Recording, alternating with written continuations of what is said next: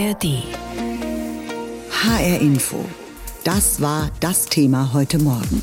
Unterm Radar der Westen und der Krieg in der Ukraine. Die Ukrainer wünschen sich natürlich weiterhin einen Sieg, aber die Armee kommt nicht wirklich voran. Es gibt sehr viele Verwundete und viele sind auch einfach erschöpft, kriegsmüde. Und die Unterstützung aus dem Westen, ja, das könnte wohl auch mehr sein. Katrin Schmidt berichtet. Die Ausgangslage könnte kaum düsterer sein. Wintereinbruch, Eis und Schneesturm in einigen Teilen der Ukraine.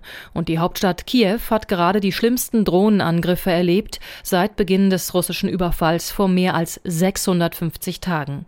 Selten sprach so viel Ernüchterung aus den Worten vieler europäischer Politikerinnen und Politiker. So auch bei Verteidigungsminister Boris Pistorius beim jüngsten Treffen der EU-Amtskollegen. Ich glaube, dass insgesamt wir jetzt eine Situation sehen, das ist ja offenkundig, die einerseits viele Bestandteile hybrider und digitaler Kriegführung hat, aber andererseits auch sehr an Stellungskriege aus dem letzten Jahrhundert erinnert. Ein Abnutzungskrieg findet statt, die Geländegewinne wechselseitig sind außerordentlich marginal. Das heißt, es fährt sich fest. Die ukrainische Großoffensive also ohne durchschlagenden Erfolg. Vielerorts verteidigen die Ukrainer mit Tonnen von Material und auf Kosten vieler Menschenleben ihre Stellungen gegen russische Übermacht. Insgesamt entsteht ein Eindruck von auf dem Schlachtfeld nichts Neues. Das kann aber täuschen, so NATO-Generalsekretär Jens Stoltenberg. So what we see is intense fighting. And yes, the front line has not moved so much. Wir sehen die intensivsten Kämpfe seit Monaten. Und ja, die Frontlinie hat sich kaum bewegt. Aber den Ukrainern ist es gelungen, den russischen Invasoren schwere Verluste zuzufügen, gemessen an Personen und Verlusten, aber auch an der Zerstörung von Kampfkapazitäten. Und das sind erhebliche militärische Erfolge, selbst ohne nennenswerte Gebietsgewinne. Aber auch Ressourcen werden knapper. Eine Million Schuss Munition hatte die EU im Frühjahr versprochen. Bisher jedoch etwa nur ein Drittel geliefert. Dazu braucht die Ukraine jetzt dringend mehr Luftabwehrsysteme, sagt Präsident Volodymyr Zelensky. Auch über die Flugabwehrraketensysteme vom Typ Iris-T, die Verteidigungsminister Pistorius vergangene Woche in Kiew versprochen hatte, hinaus. Deutschland stehe zu allen Zusagen, auch trotz des neuen mindestens 60 Milliarden Euro großen Haushaltslochs, bekräftigt Bundesaußenministerin Annalena Baerbock vor ihrem heutigen NATO-Besuch in Brüssel. Es ist in unserem eigenen Interesse, dass die Ukraine in die Europäische Union kommt. Deswegen werden wir unsere Unterstützung für die Ukraine nicht nur weitermachen, sondern verstärken. In der EU, aber auch in der NATO. Gerade die jüngst zugesagten rund 8 Milliarden Euro extra aus Deutschland plus 2 Milliarden aus den Niederlanden sind ein neues starkes Signal der Unterstützung der NATO-Partner, so ihr Generalsekretär Stoltenberg. Ebenso wie das Trainingszentrum in Rumänien, wo seit zwei Wochen Ukrainer an F-16-Kampfjets ausgebildet werden. Die großen Fragen hängen aber dennoch weiter über dem NATO-Hauptquartier. Reicht das alles und wofür? Braucht der Westen eine neue Strategie, auch angesichts der Gefahr, dass der größte Unterstützer, die Vereinigten Staaten, sich zurückziehen könnten? Der Oberbefehlshaber der ukrainischen Armee, Valery Saluschny, warnt nun vor einem, Zitat, zermürbenden Grabenkrieg, der sich über Jahre hinziehen könnte, wenn die Ukraine nicht ganz neue Waffentypen bekomme. Wohl auch ein Verweis auf den deutschen Marschflugkörper Taurus, dessen Lieferung Bundeskanzler Olaf Scholz ablehnt. Dazu der oberste NATO-Beamte diplomatisch. We are providing uh, Ukraine with more and more advanced systems. Wir versorgen die Ukraine mit immer fortschrittlicheren Systemen. Und es geht nicht um einen bestimmten Gegenstand oder eine bestimmte Waffe, sondern die Frage ist, wie funktionieren sie alle zusammen? Wie setzen wir Drohnen ein? Wie nutzen wir Cyberangriffe? Wie verbinden wir gewisse Waffensysteme, um neue Kapazitäten für die Ukraine zu schaffen? Denn daran habe sich rein gar nichts geändert. Die NATO-Partner, so Stoltenberg, stehen weiter fest an der Seite der Ukraine, schon im ureigenen Sicherheitsinteresse. Seit mehr als 21 Monaten herrscht jetzt Krieg in der Ukraine. Und seit dem Nahostkrieg ist dieser Krieg in der Ukraine doch aus dem Fokus geraten. Heute werden sich die NATO-Außenminister treffen, um über das Geschehen und das weitere Engagement der NATO-Staaten in der Ukraine zu sprechen. Seit Beginn des Krieges haben wir ja hier in HR Info immer wieder mit Menschen dort gesprochen, über ihr Leben, ihre Lage, ihr Leid. Eine von ihnen ist Oksana Matitschuk. Sie ist Leiterin der ukrainisch-deutschen Kulturgesellschaft Tschernowitz. Ich habe vor der Sendung mit ihr gesprochen und ich habe sie gefragt, Sie bekommen ja auch die Debatten in Deutschland mit. Sie sind auch öfter mal in Deutschland. Auf der einen Seite sollen die finanziellen Hilfen deutlich gesteigert werden, aber es gibt auch Debatten, die ukrainischen Flüchtlinge weniger zu unterstützen. Wie wird das in der Ukraine wahrgenommen? Sehr unterschiedlich. Das kann ich Ihnen sagen, weil in meinem Umkreis das ein Thema ist, aber auch in den Medien. Und ich glaube, es gibt auch tatsächlich sehr verschiedene Geflüchtete in Deutschland, Menschen, die tatsächlich Unterstützung brauchen, weil sie kein Zuhause mehr haben. Es sind aber auch welche, naja, bei denen man sich fragt, ob es wirklich notwendig ist. Das ist wirklich ein, ein Thema, wo ich persönlich die Menschen in Deutschland, die das kontrovers diskutieren, sehr gut verstehe. Wie ist das in der Ukraine? Haben Sie dort, äh, auch in Ihrem Umfeld, haben die Menschen das Gefühl, dass sie jetzt weniger wahrgenommen werden als äh, betroffenes Land wegen des anderen Krieges in Nahost? wenn es um die mediale Präsenz geht äh, im, im Westen, das ist für viele natürlich überhaupt kein Thema, wenn wir auf die Menschen schauen, die, naja, sage ich mal so, mit den äh, Überlebensproblemen beschäftigt sind. Mir persönlich machen die politischen Entwicklungen mehr Angst als die, das Verschwinden aus den Medien. Und ich meine damit die Entwicklungen zum Beispiel in der Slowakei, in Ungarn oder auch die Proteste hier in Deutschland, die ich mitbekommen habe mit, dem, mit der Einstellung der Waffenlieferungen. Das, das macht mir mehr Angst. Hm, verständlich. Jetzt sind es schon mehr als 21 Monate, in denen sich die Ukraine gegen die Angriffe aus Russland wehrt. Wie zermürbt ist das Land inzwischen? Wie ausgelaugt? Ich glaube, das ist auch sehr unterschiedlich. Also ich glaube, was richtig zermürbend ist und das für viele, egal ob engagierte Bürger oder Menschen, die, die wirklich von der Hand in den Mund leben, ist die Tatsache, dass die Korruption nach wie vor da ist. Und bei manchen äh, Korruptionären wünscht man sich tatsächlich die, die Todesstrafe zurück. Das, das, das wird auf jeden Fall so, so diskutiert. Aber ich kann auch sagen, dass auch eine, die in der humanitären Hilfe beschäftigt ist, wir haben inzwischen einige etablierte institutionelle Hilfe, was uns sehr, sehr viel wert ist. Und das ist natürlich auch wichtig. Und dann möchte ich allen, die daran beteiligt sind, meinen großen Dank aussprechen. Mhm. Als wir das letzte Mal gesprochen haben, da war ganz deutlich spürbar, dass Sie unbedingt den Sieg wollen, auch in Ihrem Umfeld äh, nichts darunter sich eigentlich vorstellen können. Ist das so geblieben? Das wünscht sich, glaube ich, jeder normale äh, Ukrainer, jeder Bürger, der für dieses Land steht. Das, da hat sich auch nichts verändert. Mit welchen Gefühlen gehen Sie in die nächsten Tage, Wochen und Monate wieder ein Weihnachten im Kriegszustand? Ich habe viel vor. Äh, wir haben viele Projekte für Kinder der Geflüchteten. Wir haben eine Kunstausstellung, die sich mit, mit den äh, Fluchtgeschichten beschäftigt. Also wir sind sehr gut äh, beschäftigt, sage ich mal so. Was mir natürlich weniger Freude bereitet, ist die Erwartung, dass die Russen bald natürlich die, die Infrastruktur massiv bombardieren, dass wir wieder in Dunkelheit versinken. Aber auch da sind wir schon besser bewappnet als im letzten Jahr. Das heißt, Sie sind eigentlich ganz positiv beisammen. Ich muss mich positiv beisammen halten, wissen Sie. Wenn, wenn ich das nicht machen würde, äh, würde ich mit Ihnen gar nicht mehr sprechen. Ich, ich glaube, es geht vielen so wie mir. HR Info, das Thema. Diesen Podcast finden Sie auch in der ARD Audiothek. Die Außenminister der NATO-Staaten kommen heute in Brüssel zusammen. Bis Mittwoch haben sie Zeit, um für eine umfängliche Agenda, auf der natürlich auch Beratungen über das weitere Vorgehen der Ukraine steht. Die ukrainische Armee kommt nicht wirklich voran. Alle sind erschöpft, sehen aber auch keine andere Möglichkeit, als weiter zu kämpfen. Unsere Korrespondentin Rebecca Barth hat mit Olena Risch gesprochen, einer Brigadeführerin, die die Probleme der ukrainischen Armee aus eigener Erfahrung beurteilen kann. Die ukrainischen Soldaten bewegen sich geduckt durch den Schützengraben. Zwei Verletzte liegen in den engen Gängen, die Hände schützend über dem Kopf. Es ist ein Video direkt von der Front, das gerade in der Ukraine für Aufmerksamkeit sorgt. Gefilmt mit den Kameras der Soldaten. Fünf Stunden Kampf um Avdiivka komprimiert auf 30 Minuten. Panzer rollen auf die ukrainische Stellung zu. Olena Risch brüllt in ihr Funkgerät.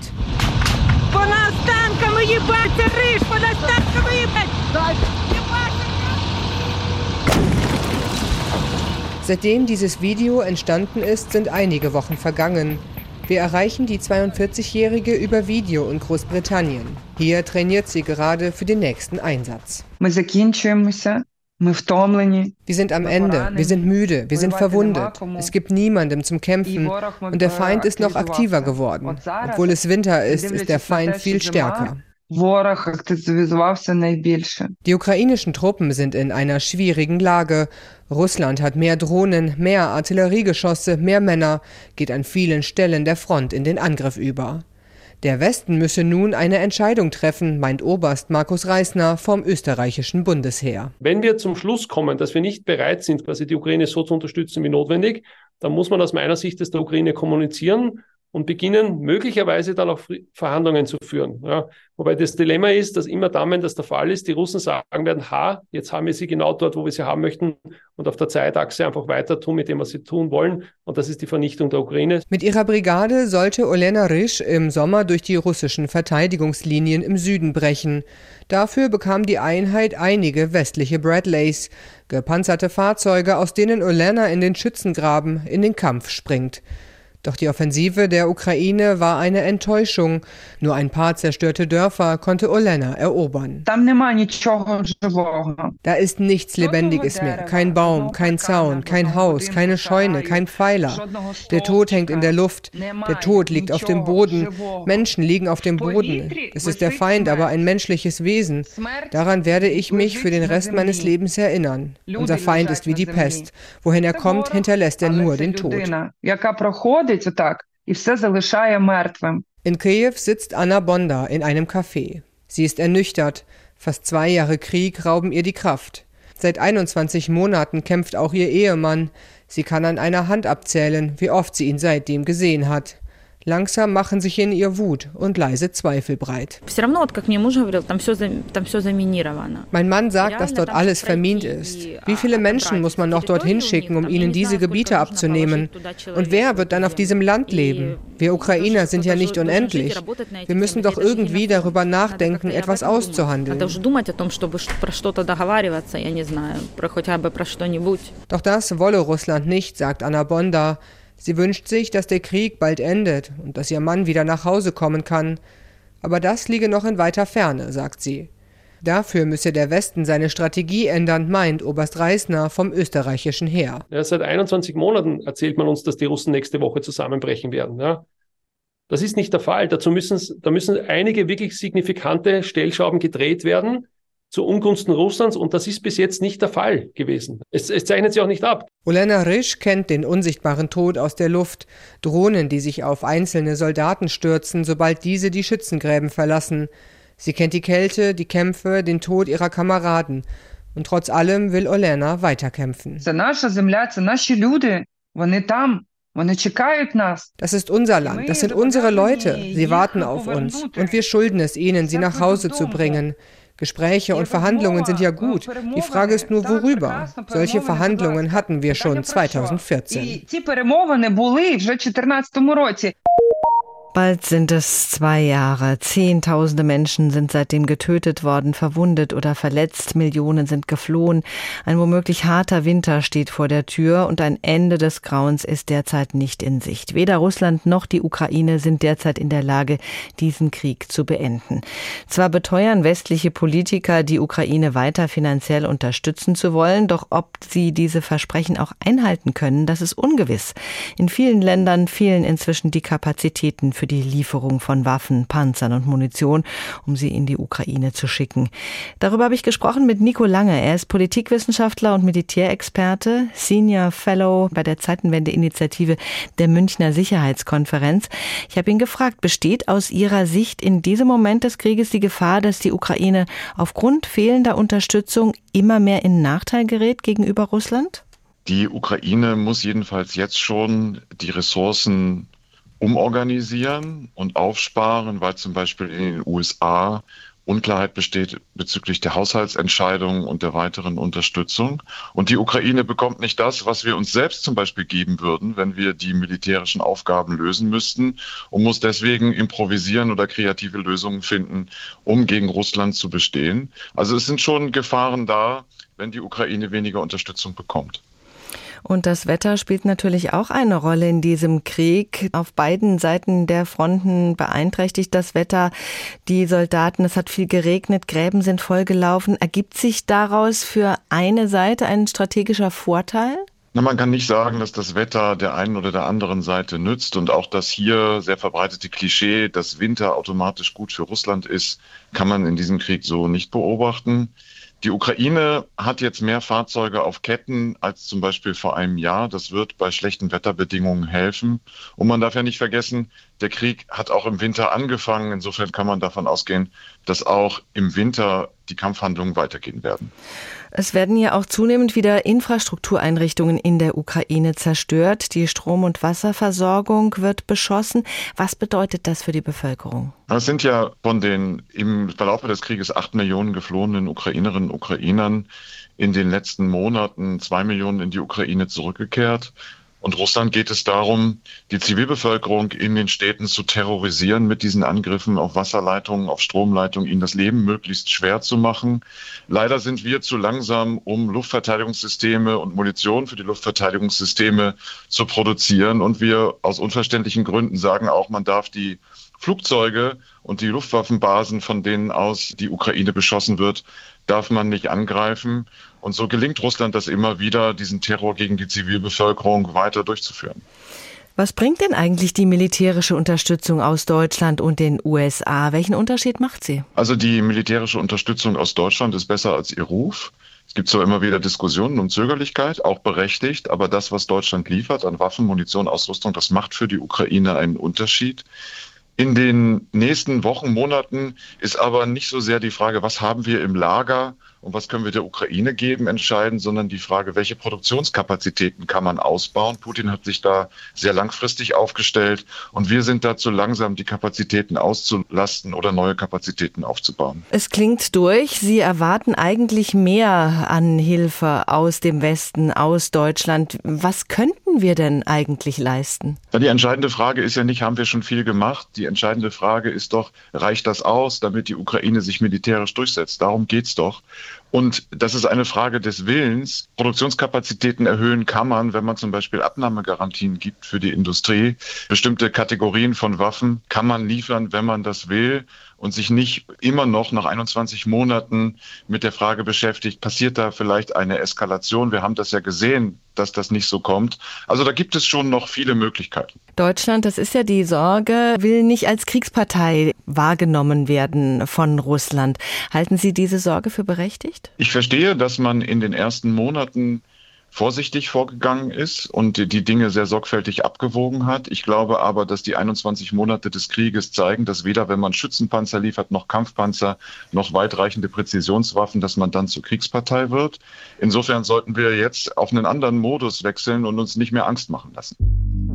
Diesen Podcast finden Sie auch in der ARD Audiothek.